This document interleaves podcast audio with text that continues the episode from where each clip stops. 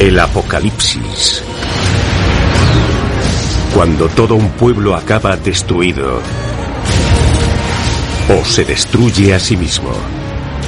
El fin de la civilización. Para nosotros hoy, ocupados con nuestra vida diaria, es algo en lo que apenas pensamos. Creemos que no podría ocurrirnos. Pero para algunas civilizaciones ya ha ocurrido. Apocalipsis de los imperios. Grecia antigua. Desde el siglo VIII al siglo IV antes de nuestra era, la civilización griega antigua floreció. Le dio al mundo la democracia, la filosofía, el arte y la arquitectura que aún hoy domina nuestra vida. En su apogeo, las antiguas colonias griegas abarcaban desde la España actual al oeste hasta Rusia en el norte y Egipto en el sur. Estaba compuesta por muchas ciudades-estado competidoras, con sistemas de gobierno y dioses propios. En el centro de esa civilización estaba la próspera ciudad de Elike. Elike era un lugar destacado de comercio, pero la ciudad era más conocida por el papel que desempeñaba en el culto al poderoso Poseidón, el dios del mar.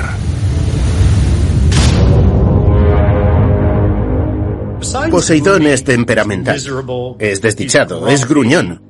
Y me parece muy interesante porque es el dios del mar. Y el mar es muy importante para el comercio, para el transporte. Pero puede volverse contra ti enseguida y puede arrebatar vidas. Es algo que el Ike comprobaría muy bien. En el 370 antes de nuestra era, la ciudad desaparece. Según algunos escritores del mundo antiguo, toda la ciudad desaparece bajo el mar y su ubicación se pierde con el paso del tiempo. La ubicación de Elike es un completo misterio y es uno de los más famosos de la arqueología clásica. Es muy similar al mito de otro antiguo lugar perdido bajo el mar. La Atlántida. Nos planteamos unas preguntas. ¿Qué pudo causar la destrucción total de Elike? ¿Es Elike la Atlántida? La ciudad perdida de Elike. La ciudad perdida de la Atlántida un mito que nos atrae desde hace milenios. Todos conocemos el famoso relato de la Atlántida, pero se remonta a la época de Platón, que nos cuenta que la Atlántida es una gran ciudad con una civilización avanzada que gobernaba un imperio que abarcaba continentes. Según el mito de Platón, los atlantes crearon una civilización que rivalizaba con la de los poderosos griegos, pero no usaron su poder con sabiduría, y eso enfadó a los dioses. Los atlantes se volvieron crueles, duros y arrogantes. Y por eso fueron castigados por los dioses. La ciudad acabó destruida, sumergida y perdida bajo el mar.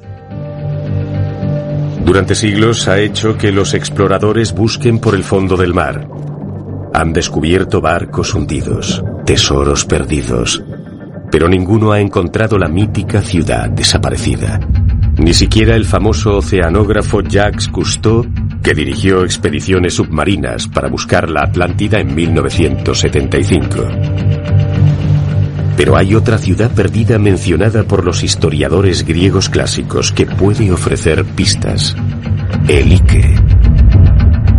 Igual que el mito de la Atlántida de Platón, esos autores narran que Elike acabó sumergida bajo el mar. Si nos fijamos en los relatos sobre Elike y la Atlántida, ambas desaparecieron de la faz de la Tierra. Las dos desaparecieron bajo el agua. Y Elike y la Atlántida también tienen como dios principal a Poseidón. Y Platón escribió el relato sobre la Atlántida sobre el 360 antes de nuestra era, justo después de que Elike fuese destruida. ¿Es posible que el sea la Atlántida? El único modo de saberlo con seguridad es que los arqueólogos localicen la ciudad perdida de Elike. En el siglo IV antes de nuestra era, un período de tiempo conocido como clásico, la ciudad-estado griega de Elike prosperaba en la costa del Golfo de Corinto. Es una ciudad con una rica historia. La primera vez que oímos hablar de Elike es en la Ilíada de Homero. La obra griega clásica de la Ilíada narra cómo Helena, reina de Esparta, fue raptada por Paris de Troya. Agamenón, el rey de Micenas, capitaneó a los ejércitos griegos unidos y partieron para rescatar a Helena.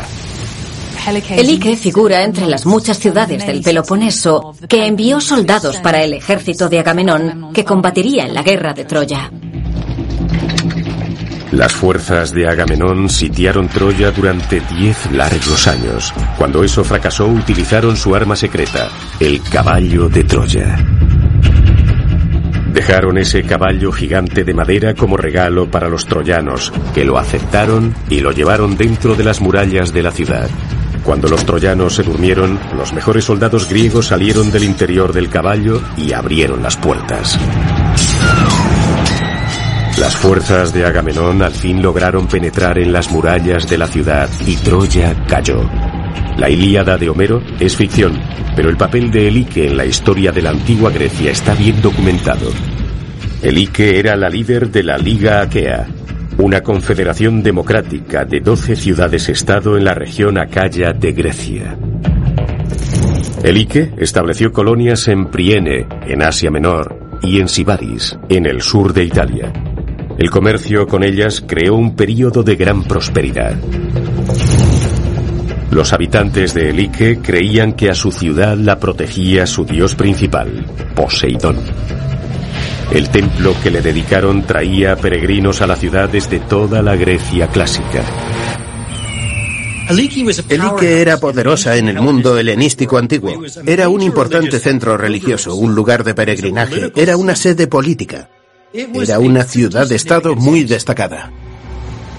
El templo de Poseidón le daba influencia a Elike en el mundo griego y se beneficiaba económicamente de las peregrinaciones.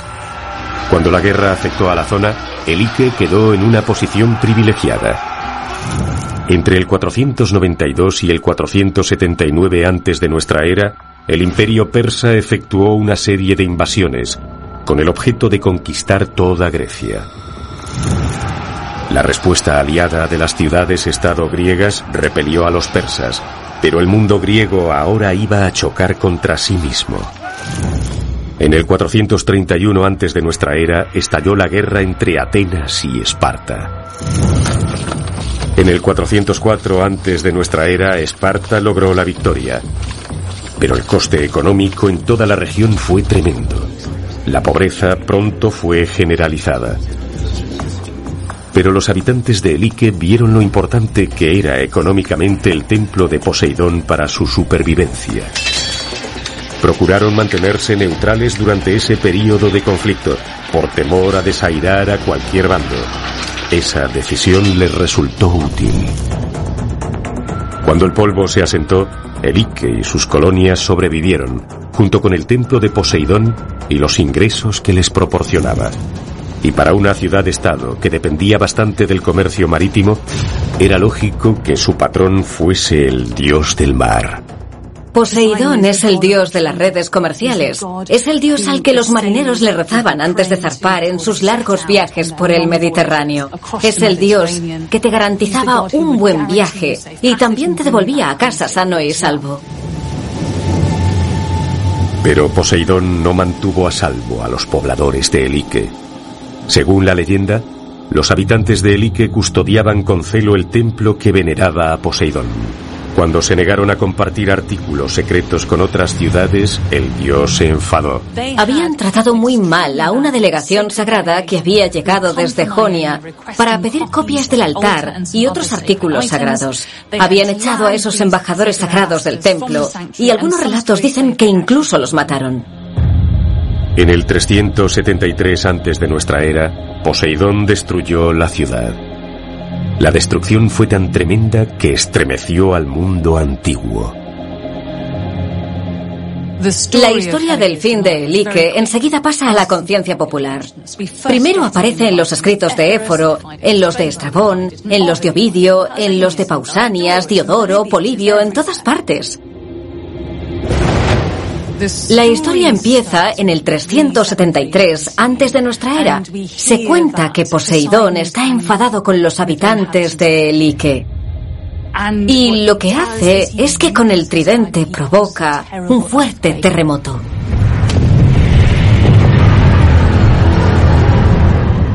Una ola gigante surge del mar y sumerge completamente la ciudad.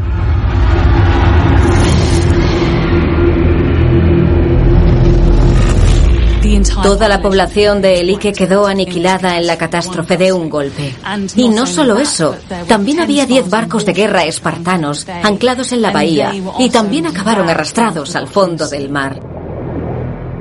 Fue una destrucción completa. La destrucción de Elike fue tan brutal que el único modo en el que los escritores griegos antiguos pudieron asimilarlo fue achacarlo a algo sobrenatural. Poseidón, el dios del mar, hizo que la ciudad desapareciese bajo las olas.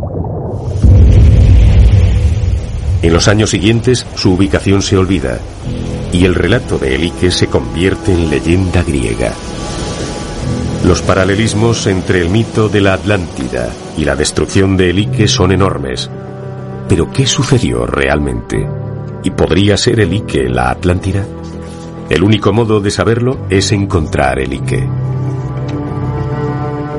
Para que los arqueólogos puedan localizar la ciudad perdida y saber qué causó su destrucción, deben aclarar qué es realidad y qué ficción.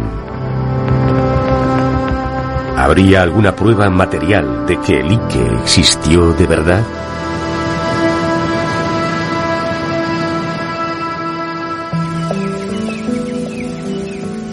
Dos de los principales arqueólogos alemanes, Adolf Michaelis y Alexander Konse, exploran la costa que rodea al Golfo de Corinto. Mientras descansan en el pueblo, les venden un objeto antiguo, una moneda de bronce. Contiene una representación de la cabeza de Poseidón. Es una hermosa imagen clásica de Poseidón.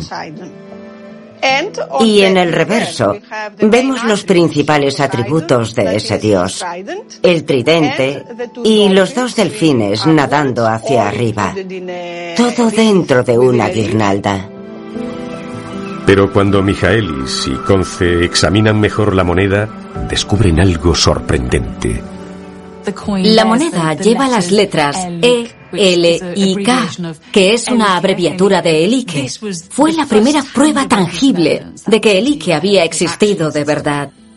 Hasta ese momento solo teníamos el testimonio de varios escritores y el relato de la destrucción de Elike, pero la moneda era una prueba real.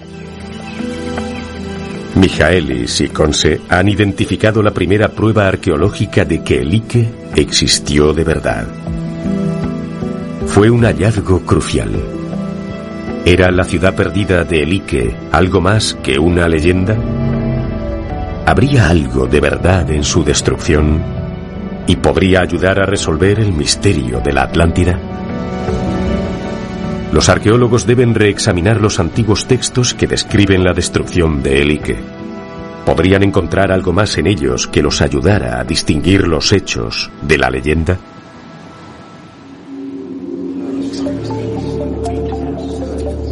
El texto clave que narra la desaparición de Elike fue escrito en el siglo II de nuestra era por el famoso escritor romano Eliano. Incluido en su relato hay un detalle que puede dar veracidad a la narración de la debacle. Un tsunami causado por un terremoto. Hay un escritor romano que habla sobre la destrucción de Elike y menciona que cinco días antes del episodio todos los animales, las ratas, los insectos, huyeron del lugar y que la gente debería haberlo tomado como advertencia de que iba a pasar algo. Es un detalle intrigante, ¿Pero hay algo de verdad en ese fenómeno? El geólogo Ian Stewart ha oído historias similares sobre la huida de animales antes de un fuerte terremoto. En 1995 estaba en el norte de Grecia y nos enteramos de que había habido un terremoto en la zona de Egio. Hablé con pescadores que dijeron que habían pescado el equivalente a toda su captura anual la noche antes del terremoto. Además, capturaron peces que nunca habían visto, calamares de aguas profundas y otros peces poco frecuentes. Y algo que sabemos es que la corteza terrestre se prepara para los terremotos, la tensión se acumula, hay fluidos y muchas cosas cambian. Así que nos preguntamos si los animales, sobre todo los terrestres, podrían percibir todo eso. Y parece que no es algo muy descabellado. Lo de que los animales huyeron de Elique poco antes de su destrucción podría ser cierto.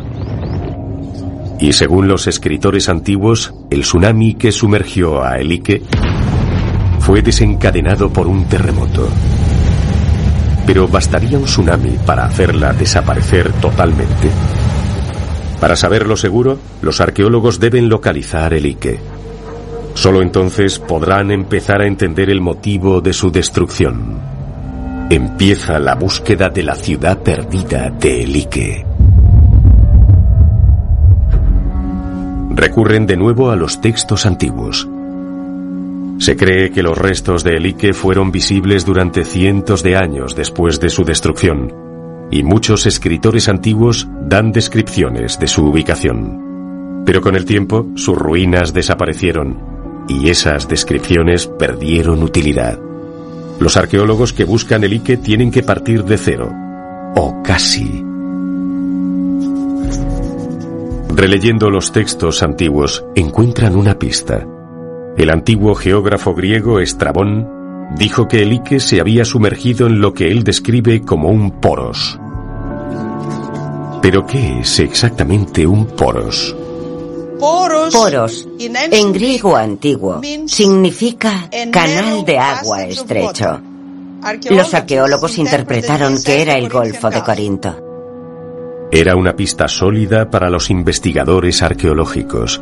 Las ruinas de Elique tenían que estar por el Golfo de Corinto. Lo malo es que el Golfo abarca una zona inmensa, de 2.500 kilómetros cuadrados. Y según los textos antiguos, igual que la mítica Atlántida, las ruinas estarían bajo el agua.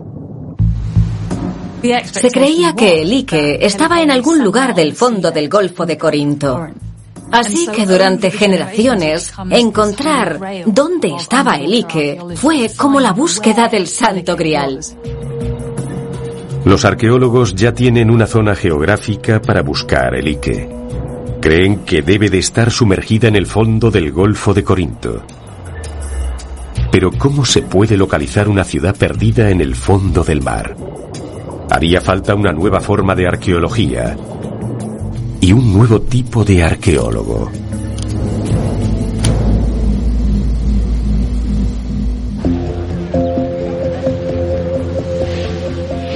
La búsqueda de la ciudad perdida de Elique fue emprendida por uno de los griegos más famosos, el célebre arqueólogo Espiridón Marinatos.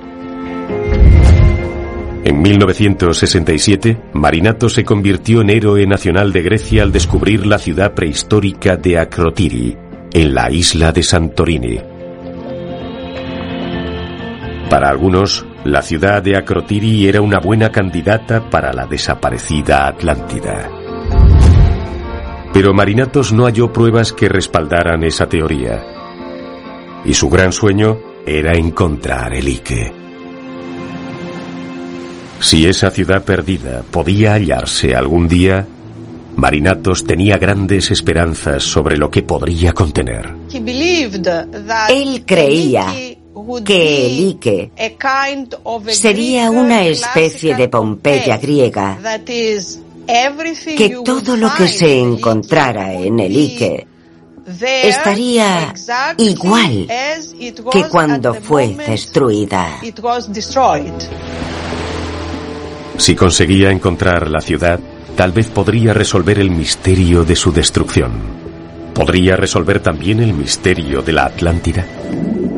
Marinatos necesita algo para ver bajo el mar e investigar si hay estructuras hechas por el hombre en el fondo. Recurre a una tecnología avanzada, la exploración por sonar.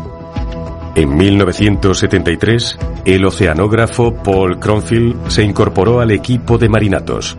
Le encargan inspeccionar el lecho marino. Recuerda muy bien esa época con Marinatos. El profesor Marinatos estaba entusiasmado con el Ike, porque decía que era una ciudad clásica que se había hundido en el mar y había pasado miles de años tal cual, con todo su contenido intacto. Para esa gran expedición no se reparó en gastos. Marinatos capitaneaba un navío de desembarco de la Marina griega e instaló una barrena de perforación. Si los barridos del sonar localizaban estructuras, el equipo extraería un cilindro de muestras para ver si contenían restos antiguos. El barco perforador estaba anclado en el mar. Se acercaba entre la bruma y bajaba la rampa en la playa. Y todos los científicos e ingenieros bajábamos por ella, como invadiendo las playas de Normandía. Salvo que lo que invadíamos eran las tabernas locales para comer. En esa época del año florece el jazmín, su fragancia llena el aire y nos sentábamos allí, escuchando música griega y mirando a las estrellas, tal como haría la gente en el Ike hacía dos mil años mientras cenaba. Fue una época muy romántica. En el mar, el equipo de marinatos inspecciona el lecho marino en busca de anomalías o indicios de estructuras.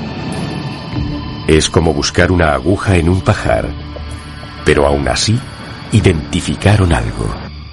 Captábamos marcas de hendiduras en el lecho marino y eran muy intrigantes en líneas rectas. Dios no suele dibujar líneas rectas, así que aquello quizá era de factura humana, una carretera o un muro, no lo sabíamos. Con la posibilidad de que la antigua Elique estuviese en el fondo bajo su barco, el equipo desplegó el perforador para extraer un cilindro de muestras. ¿Habrían encontrado al fin la ciudad perdida?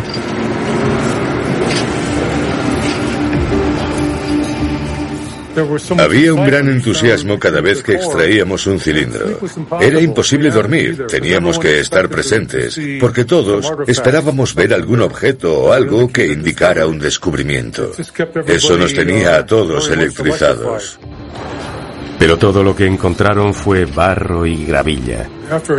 Después de pasar tanto tiempo perforando y examinando el subfondo y no encontrar nada, fue una gran decepción. Pese a trabajar hasta la madrugada días y días, no hallaron ni rastro de Elique. Y terminada la temporada de excavación, se cerró otro capítulo de la búsqueda de Elique. Espiridón Marinatos no tendría oportunidad de buscar de nuevo. Al año siguiente, en 1974, murió de un ataque mientras excavaba en Santorini. Está enterrado en ese lugar. La ubicación de la ciudad perdida de Elique siguió siendo un misterio por ahora.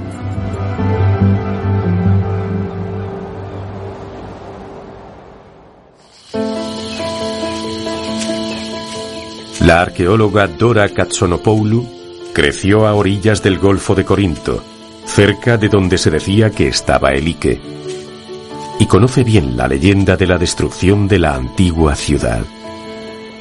Todos los que se criaron en la zona conocen esa historia, porque Elique fue la ciudad más importante de la región. De pequeña siempre soñaba con ser arqueóloga algún día para intentar dar con ese famoso lugar perdido. O sea que puede decirse que era un sueño de mi niñez. En 1988, Katsonopoulou reúne un equipo y empieza a convertir su sueño en realidad. Empieza donde Marinatos lo dejó, usando escáneres sonar para cartografiar el fondo del Golfo de Corinto. El sonar enseguida capta algo intrigante. En un lugar encontramos restos de algo que parecía hecho por el hombre. Es algo que tiene que ver con las instalaciones de un puerto. Y en otro sitio, a más profundidad, podía haber restos de barcos hundidos.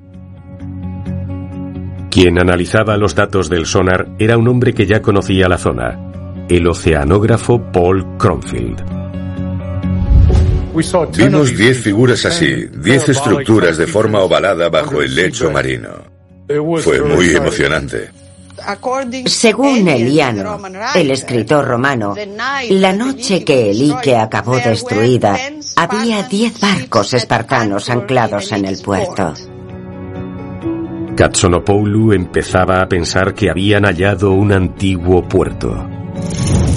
Si lograban identificar las diez formas captadas por el sonar como los diez barcos espartanos hundidos de la leyenda de Elike, seguramente habrían dado al fin con la ciudad perdida. Pero los escaneos del sonar solos no son una prueba. Para estar seguros el equipo tiene que sumergirse y examinar las estructuras. Pero entonces tropiezan con un problema. El Golfo de Corinto, sobre todo en esa zona, es muy lodoso. Y cuando los buzos bajan, en cuanto se mueven hacia el objetivo, se levanta una columna de barro frente a ellos.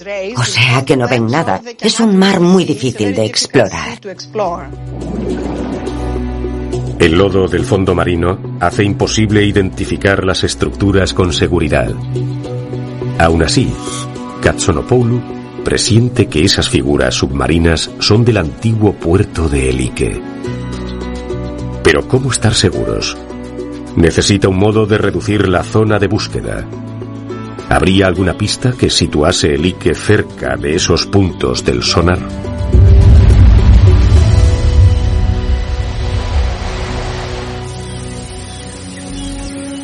Katsonopoulou regresa a los textos antiguos.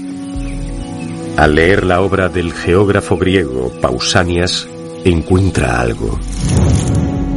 Una descripción de Elike en relación con la ciudad vecina de Egio. Y además, menciona la distancia. Dice que el Ike está a 40 estadios, que son 7 kilómetros al este de la ciudad de Egio. Y yendo hacia el este, también llega a otro monumento de la zona, que es conocido como la cueva de Hércules Buraicos. Y nos dice que la distancia a Elike desde la cueva es de unos 5,5 kilómetros.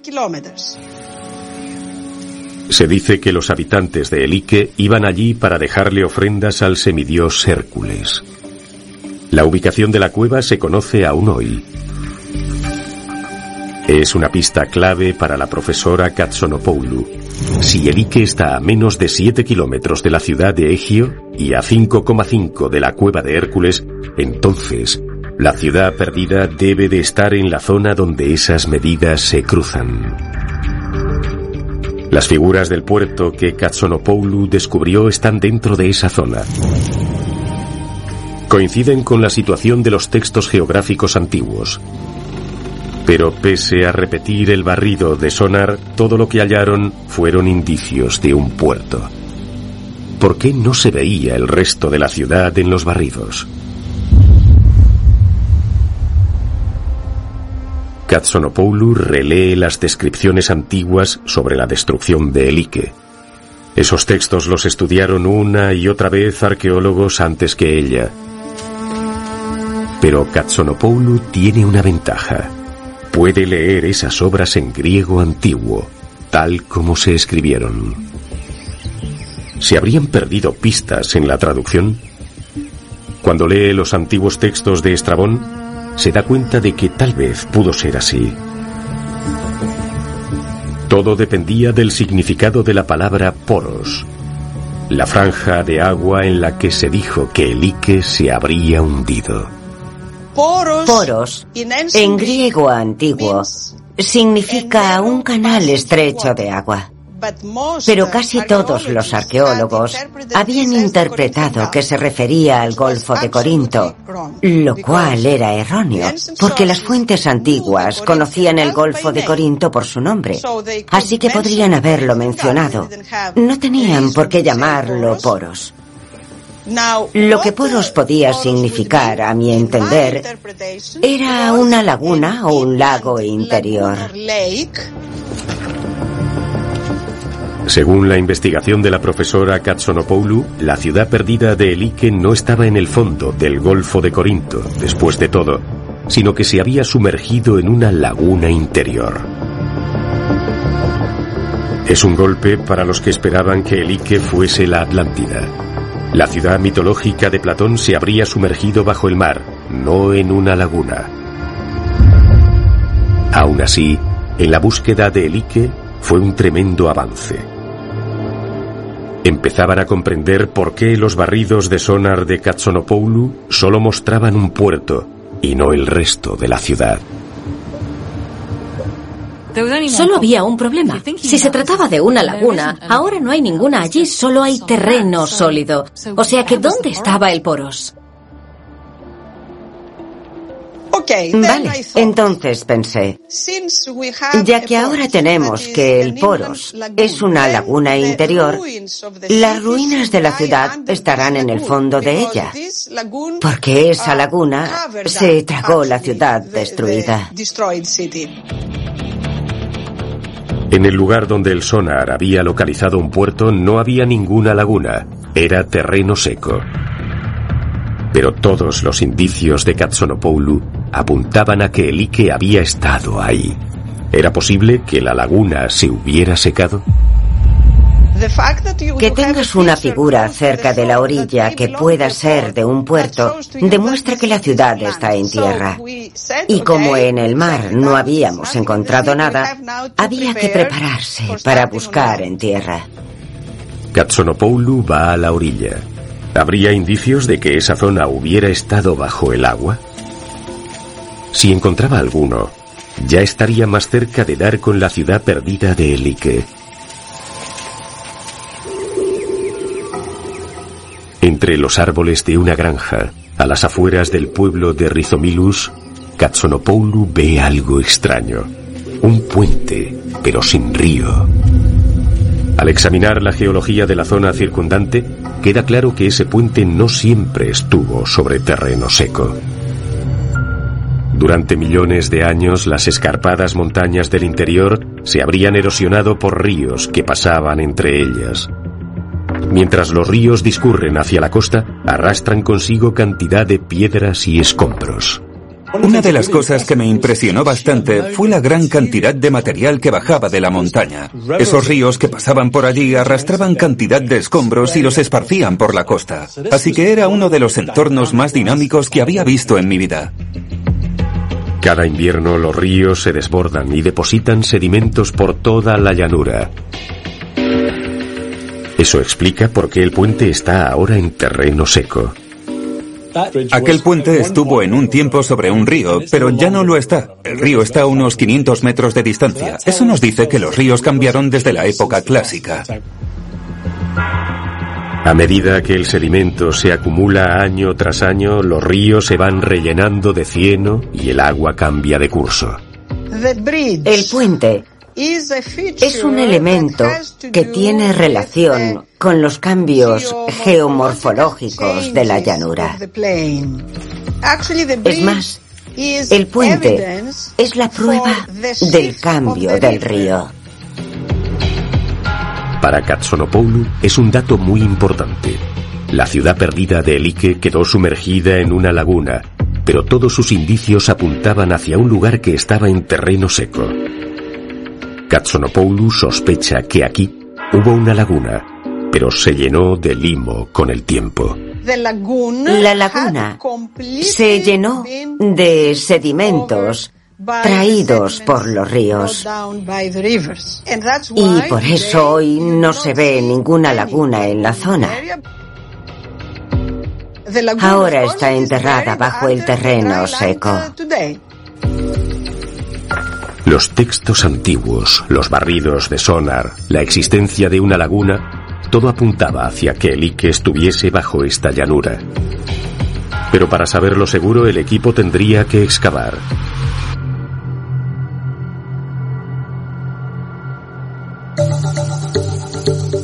Katsonopoulou y los suyos hacen una serie de prospecciones de superficie por la llanura costera. Perforan huecos hasta una profundidad de 15 metros y examinan las muestras en busca de indicios de vida antigua. Y en 1993 encuentran algo, fragmentos de cerámica. Dentro de aquellas muestras de tierra aparecieron los primeros fragmentos de cerámica. Hasta entonces no se sabía nada de esa zona. Así que encontrar unos simples fragmentos de cerámica fue una gran alegría. Para Katsonopoulou, esos hallazgos indicaban que podía haber un asentamiento antiguo bajo sus pies. ¿Serían las ruinas de Elike? El equipo se prepara para excavar.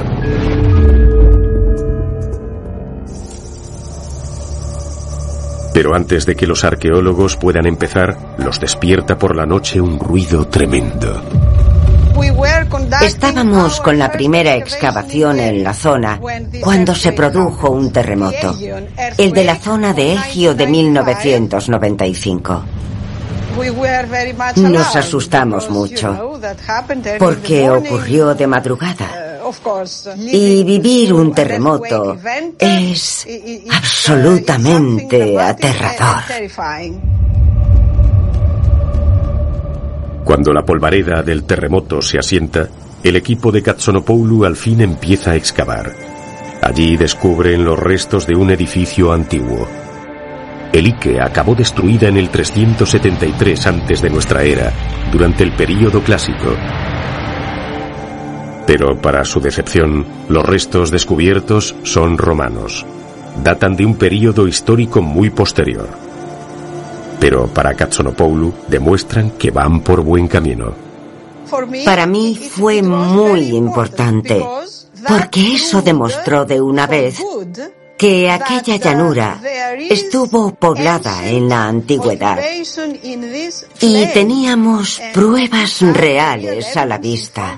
Teníamos un edificio.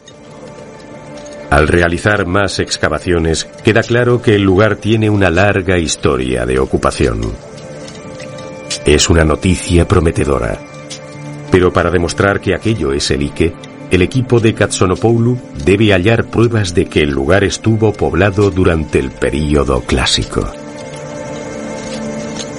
En la zanja de los cimientos de ese edificio descubrimos bastantes fragmentos de cerámica de períodos anteriores, como el clásico, e incluso más antiguos, hasta del siglo VIII antes de Cristo.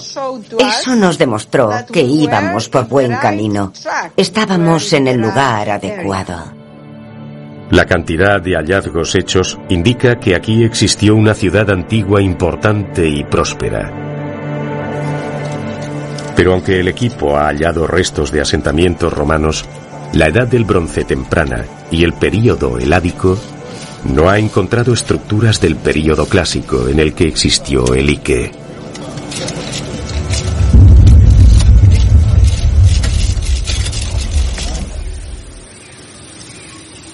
hasta que el equipo de la profesora Katsonopoulou descubrió algo en 2001.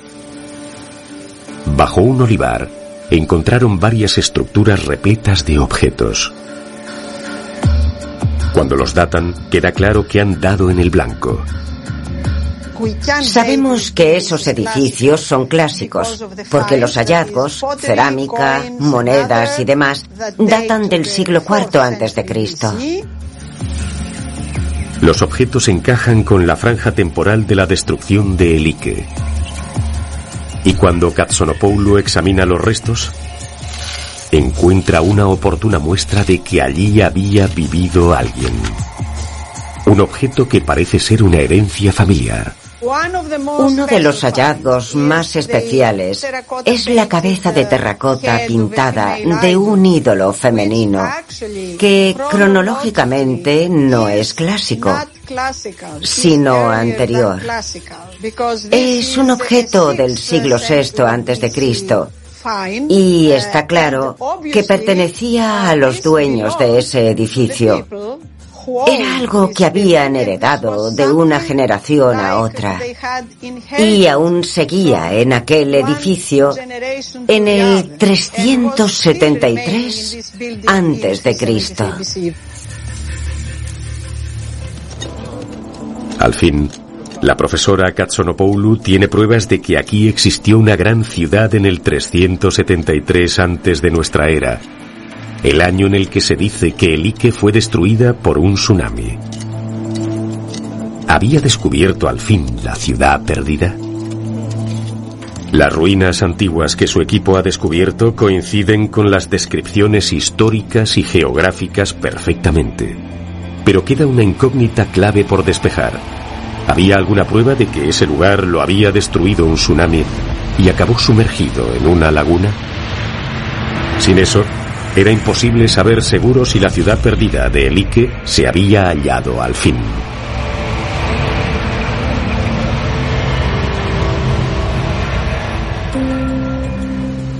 Si esas ruinas habían estado bajo el agua, quizá conservarían aún restos de vida acuática. El equipo de Katsonopoulou reexamina la tierra extraída por los orificios practicados en la zona. Cuando analizan los sedimentos, descubren algo importante. Presencia de organismos microscópicos que suele haber en entornos marinos. En esa muestra de tierra hay organismos que indican que el entorno en el que se encontraron era de tipo lagunar. Esas ruinas habían estado sumergidas en una laguna, tal como describían los relatos antiguos sobre la destrucción de Elike.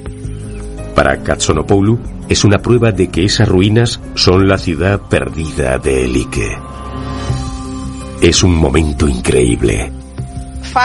Encontrar algo que durante más de un siglo fue un misterio sin resolver para la arqueología fue un gran momento. Es una sensación increíble que es difícil de describir. Para mí es el trabajo de toda una vida.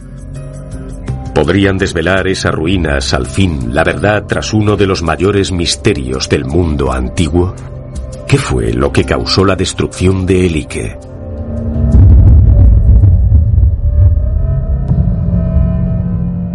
Según los textos antiguos, Poseidón se enfadó con los habitantes de Elike y provocó un gran terremoto, el cual desencadenó un tsunami que barrió y sumergió la ciudad.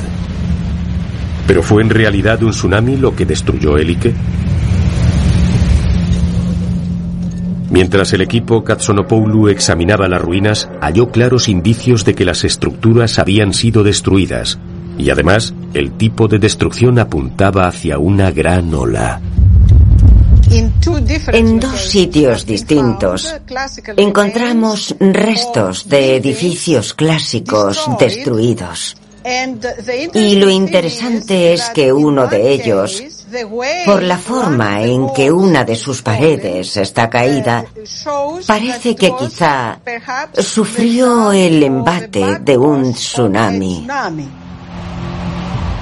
Parecía que los textos antiguos eran correctos. Un tsunami había engullido a Elike. Pero un análisis más detallado de las capas de destrucción muestra algo más. Elike había sufrido un alto grado de destrucción antes de atacarla el tsunami. Era como si a la ciudad se la hubiera tragado la tierra antes de ser anegada. ¿Cuál pudo ser la causa? El Golfo de Corinto es una zona muy interesante porque es la parte de Grecia más activa sísmicamente y Grecia es la parte más activa de Europa. El geólogo Ian Stewart estaba investigando otro terremoto ocurrido en 1861 cuando su camino se cruzó con el de Katsonopoulu. Lo que descubrió ofreció una respuesta. Estaba haciendo algo llamado paleosismología. Excavas a lo largo de una falla y buscas indicios sobre la última vez que la falla se movió durante un terremoto. Sabía que había habido un terremoto en diciembre de 1861, así que quería averiguar si la falla que examinaba también se había movido en el terremoto del 373 a.C. El análisis geológico de Stuart halló muchas similitudes entre el seísmo de 1861 y el que desencadenó el tsunami del 373 antes de nuestra era. Sus hallazgos coinciden con la destrucción vista en el Ike.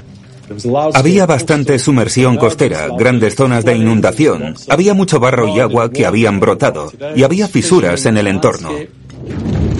El del 373 a.C. fue un terremoto muy fuerte. La llanura se hundió tal vez tres metros. La cima de los olivos asomaría por encima del agua. Sería el seísmo más intenso de toda esa zona. Se sacudiría toda y después daría la sensación de que se hundía en el mar. Sería un momento terrible para cualquiera, aterrador. Stuart cree probable que el terremoto del 373 antes de nuestra era no solo provocara un tsunami, sino que sacudiera el suelo con tanta violencia que el Ike acabó tragada por el agua de debajo. Es un proceso llamado licuefacción. Se da cuando el suelo húmedo y suelto es sacudido por un terremoto. Hace que las partículas de tierra pierdan contacto y la humedad sube a la superficie. El terreno firme adopta la consistencia de un líquido. La principal consecuencia de la licuefacción en el 373 a.C. son enormes efusiones de agua, en algún caso en forma de brota e inundación, pero en otros como fuentes, casi como erupciones volcánicas saliendo con violencia debido a la gran presión, cambiando, transformando todo el entorno físico, enterrando edificios y tal vez a personas. Parece que en el 373 antes de nuestra era, la antigua ciudad de Elique sufrió un terremoto cataclísmico. Cuando el suelo se abrió, la ciudad y sus habitantes quedaron inundados por el agua que brotaba bajo sus pies. Con la ciudad casi totalmente destruida, el tsunami provocado por el seísmo se tragó todo lo que quedaba de Elique. La ciudad desapareció bajo las aguas. Aunque el está desvelando sus secretos, el mito de la ciudad perdida de la Atlántida sigue siendo todavía un gran misterio. Pero mientras los arqueólogos siguen examinando los restos de Ike, las similitudes entre el final de la ciudad y el relato de Platón sobre la Atlántida son cada vez mayores. ¿Se inspiraría Platón en la destrucción de Ike? Poseidón era el patrón y el dios más importante de Elike, como dios de los terremotos. Y Poseidón era el dios más importante de la Atlántida. Pero hay otro motivo para que Platón se interesara por la destrucción de Elike. Él estaba en Atenas. Elike no estaba muy lejos de allí y el fenómeno que destruyó el Ike impresionó mucho a los antiguos. Así que Platón oiría hablar de él, sin duda alguna, y estaría al tanto de él. En la narración de Platón, los habitantes de la Atlántida enfadaron a los dioses, que entonces enviaron un terremoto que hundió la Atlántida en el mar. La leyenda de Elique ofrece un caso similar. Se dice que Poseidón destruyó la ciudad en un arranque de ira por cómo habían tratado los de Elique a unos visitantes que querían venerarlo.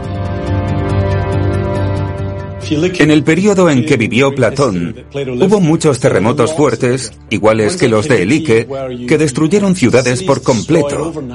Así que me parece lógico que Platón cogiera hechos reales que se habían producido y los trasladara a un relato sobre una civilización que había existido mucho antes.